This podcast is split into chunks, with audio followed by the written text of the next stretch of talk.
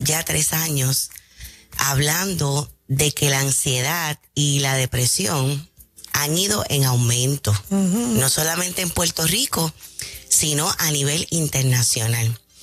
Ahora bien, durante este año, lo más que hemos visto dentro de la depresión es la cuestión de la desmotivación de lo que clínicamente se le conoce como anedonia. En la anedonia hay mucho cansancio emocional y cansancio físico. ¿Eso es un diagnóstico que se llama así? No es un diagnóstico, pero suele estar dentro de lo que es la depresión. Anedonia. No lo había escuchado esa palabra. Ni yo tampoco. Aja. Anedonia, yo sé que a ustedes les gusta mucho aprender. Sí, Cuando la persona por la mañana siente que no se puede levantar, donde le ha perdido el sentido a la vida. Un desgano. Es un desgano.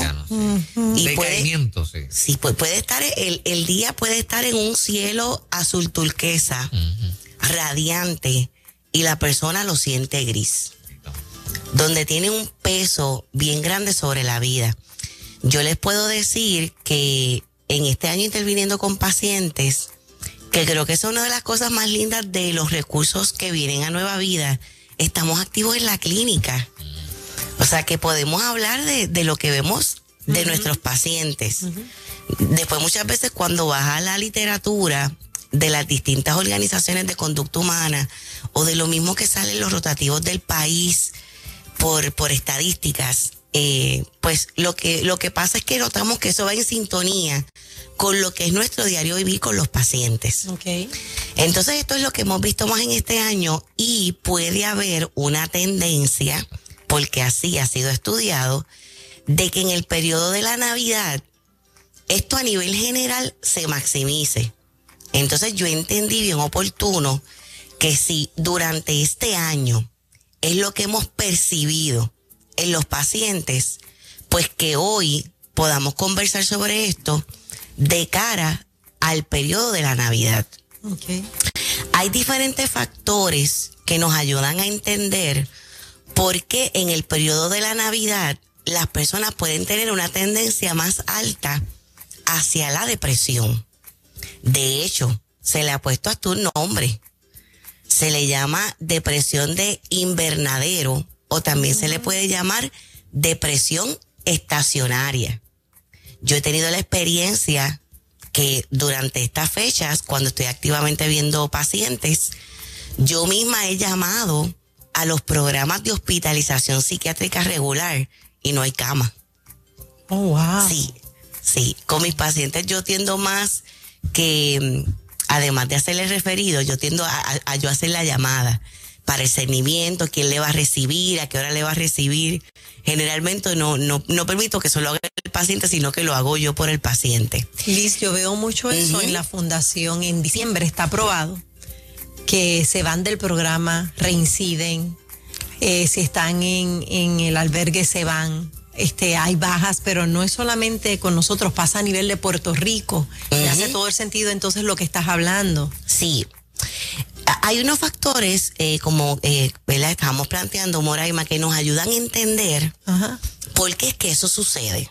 Y vamos a hablar de algunos porque queremos que la audiencia los pueda identificar porque entender es parte de la sanidad. Claro.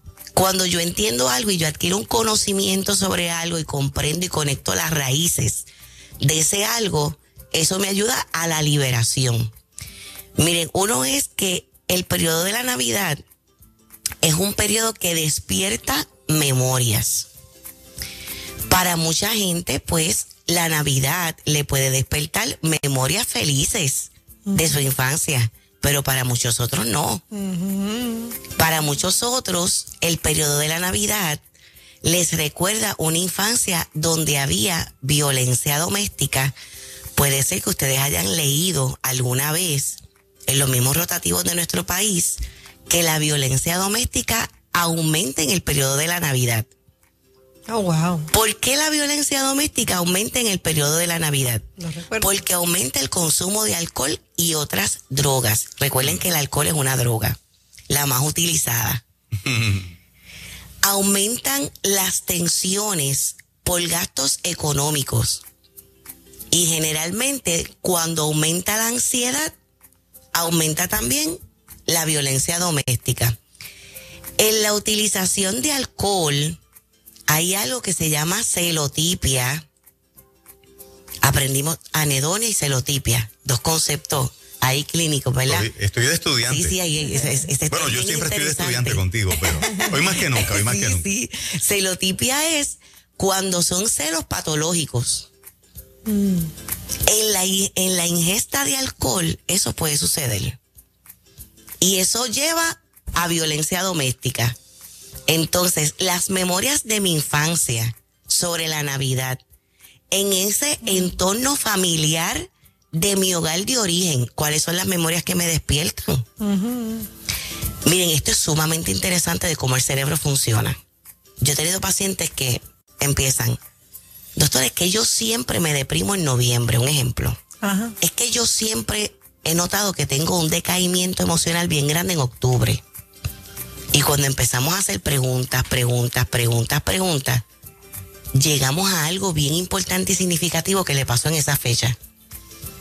Y anualmente el cerebro, que de hecho el cerebro genera marcas fisiológicas cuando hay traumas. Se genera la marca como cuando, como la cicatriz que yo tengo en el cuello porque me sacaron la tiroides. ¿Verdad? O sea, genera marcas a nivel cerebral hay unas fechas específicas que aunque la persona no lo pueda conectar a nivel consciente, pero hoy con lo que estamos hablando tú lo vas a pasar del plano inconsciente al consciente. Oh, por eso es que yo tengo una tendencia entonces en Navidad a sentirme así. Es porque ese niñito y esa niñita, con todas esas experiencias que todavía vive dentro de mí, porque yo mismo cuando era niño y niña, estoy aquí adentro ese niñito empieza a despertar esos sentimientos y esas emociones. Otra razón de por qué en, Navidad la gente puede deprimirse más es por las experiencias que pudieron haber tenido significativas durante el año. Porque al coincidir la Navidad con el último mes del año, también de forma automática, el cerebro hace un análisis retrospectivo del año ¿Qué pasó en este año? Hubo unas metas que yo tenía que no las pude alcanzar. Ahí es donde se despiertan las frustraciones y los sentimientos de que no logré, de que no pude. Por eso también siempre recomendamos a la gente que le encanta hacer resoluciones y eso lo apoyamos, es muy bueno. Pero recuerden siempre que las resoluciones, las metas, los sueños que nos planteamos deben ser realistas. Porque si no son realistas, después puedo estar batallando más adelante con la frustración de que eso no fue alcanzado. Así que cuando la gente dice, bueno, en este año 2023 que yo me propuse y no logré, te recomendamos más que hagas el inventario de todo lo que alcanzaste de todas las bendiciones bellas y preciosas que el Señor te dio y lo que sí te propusiste y que tú puedas hoy hacer el checkmark, mira, I did, lo hice, se logró, pero la mente, mira, te puede llevar que no logré. ¿Cuáles fueron las pérdidas que tuviste durante este año? Si hubo una ruptura de una relación de pareja, divorcio o cualquier otro tipo de relación importante que no fuera divorcio, porque hay gente que aunque no se haya casado, pudo haber cifrado unas esperanzas en una relación que no progresó. Y viene la desilusión. Y en cuanto a pareja, también hay gente que dicen otra Navidad en soledad. otra Navidad donde quería un compañero, quería pareja y no, y no tengo, ¿verdad? Por eso es que es tan importante nosotros desarrollar una vida plena por nosotros mismos en nuestra relación con Dios. Porque la realidad es, hablando de manera práctica, que no se necesita un compañero para ser feliz. y, hay, algunos que dicen, bueno, eh, no voy a pasar la Navidad solo, voy a conseguir lo que sea, aunque sea para Navidad. Eh, eh, eso es, Fernando, lo que decimos en cuando nos invitan a predicar a congresos de solteros que me encanta, de cuando tú ves un Volky escarcachado de 72 lleno de moho, botando humo negro por el mofle. Esto aplica a hombres y mujeres. Y tú dices, wow, qué clase de modelo de, lujo del 2026. Y es un Volky escarcachado. que no vas a ver bien. Porque con tal de llenar esa necesidad y de no estar en soledad, que la la soledad es bastante relativa, yo atiendo gente en terapia que están rodeados de personas, inclusive gente que está en relaciones de pareja y se sienten solos. Por eso es que cada vez reforzamos más que la soledad no solamente es un estado, no se trata de estar solo, es una cuestión de si te sientes solo o no. Y esto es una buena oportunidad ante lo que estamos hablando, de tú desarrollar ese estado de bienestar y de plenitud interno, de que haya una pareja o no haya una pareja, tú te sientas bien.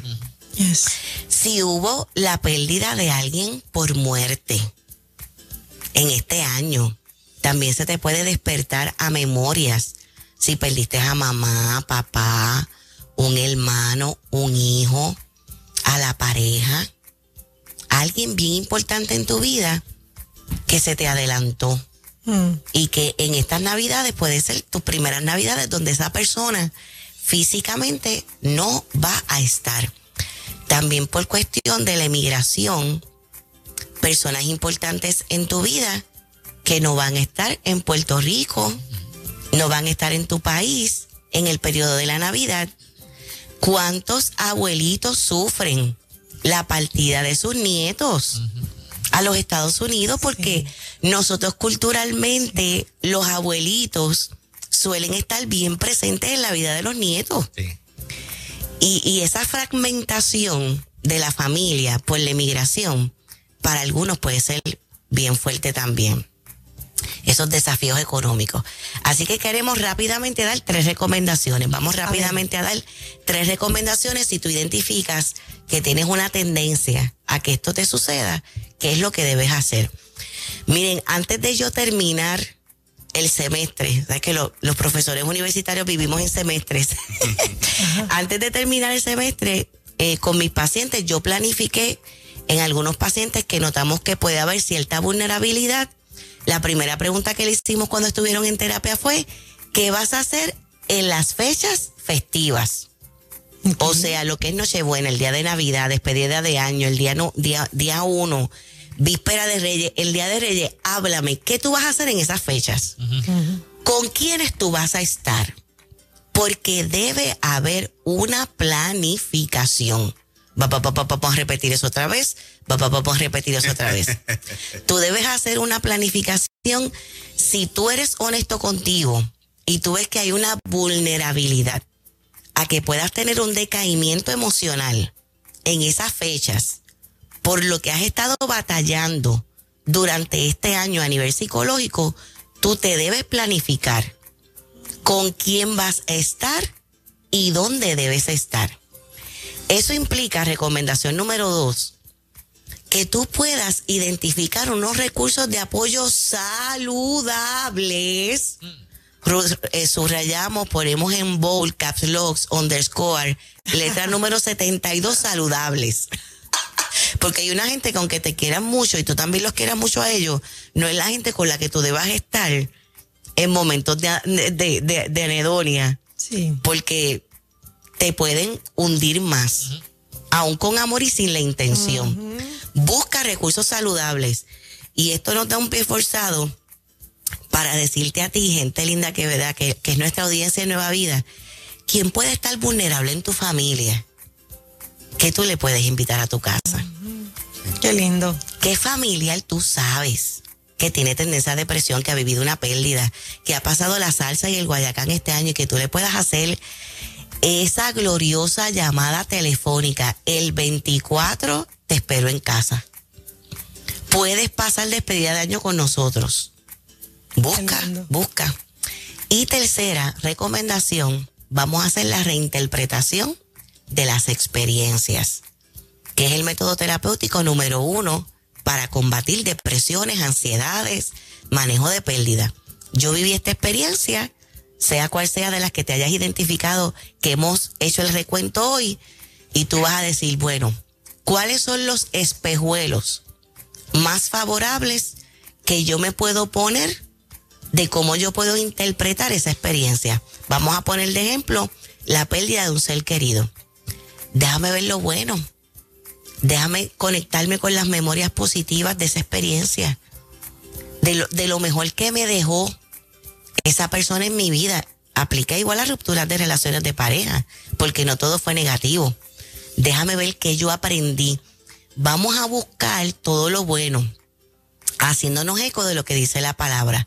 Todo obra para bien para aquellos que aman a Dios. Liz, ¿y el consejo para esos miembros de la familia o grupo de amigos que va a recibir a una persona que se deprime estos días en términos de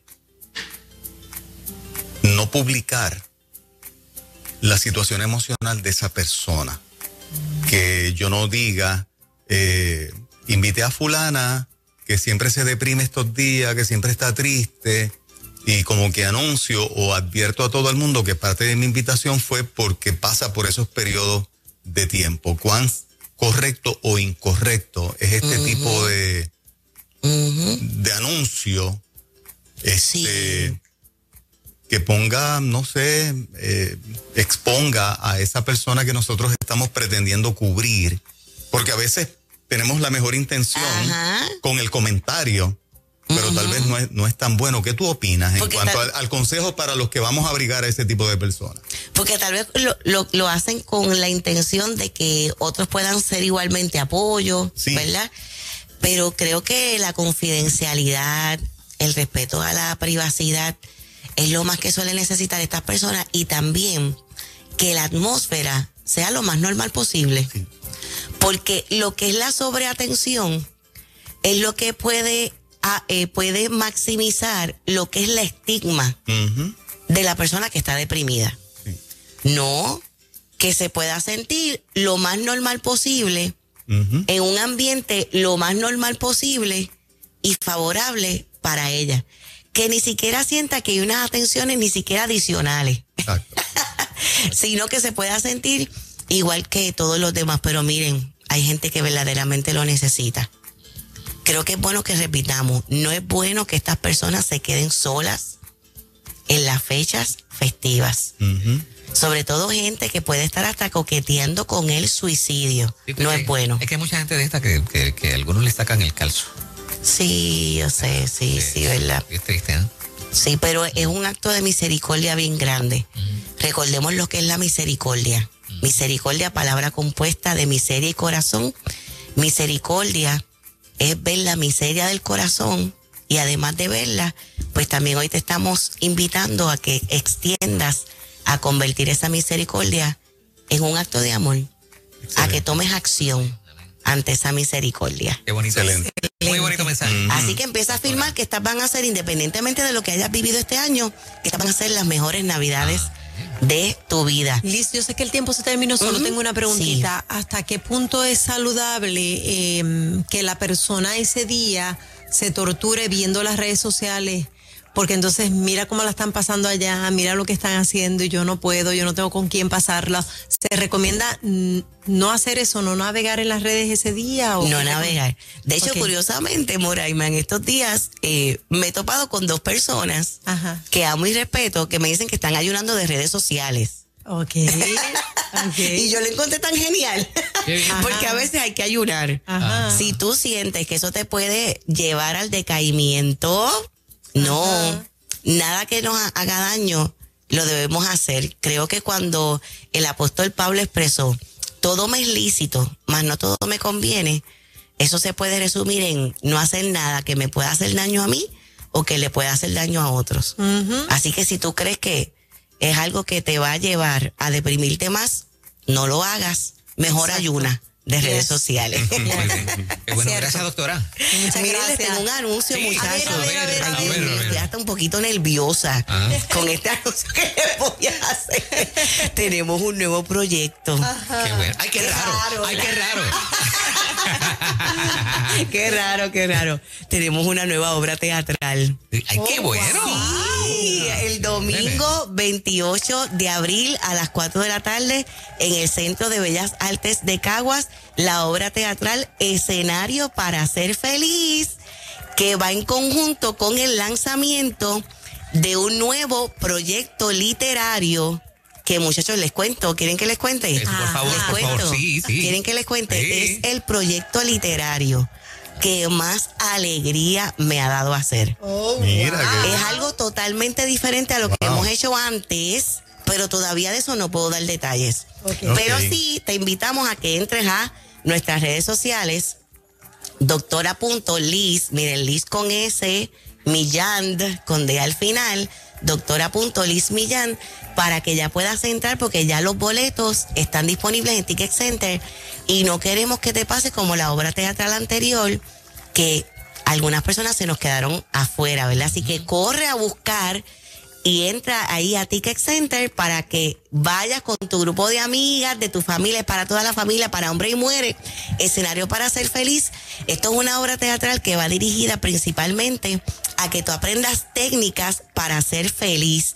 Vas a aprender muchas herramientas sobre la felicidad y te vas a reír de lo lindo. Una obra que va a ser dirigida por nuestro buen amigo Luis José Rivera y que me aventuré a escribir con la colaboración de un equipo maravilloso de gente. Qué bueno, qué Así bueno, que muy bien. lo que viene eh, es grande y estamos confiando en el Señor de que va a ser de bendición. Así que corre a nuestras redes sociales y entra a buscar el boleto de la obra teatral Escenario para ser feliz. Tremendo. Doctora, muchas felicidades. Bendiciones.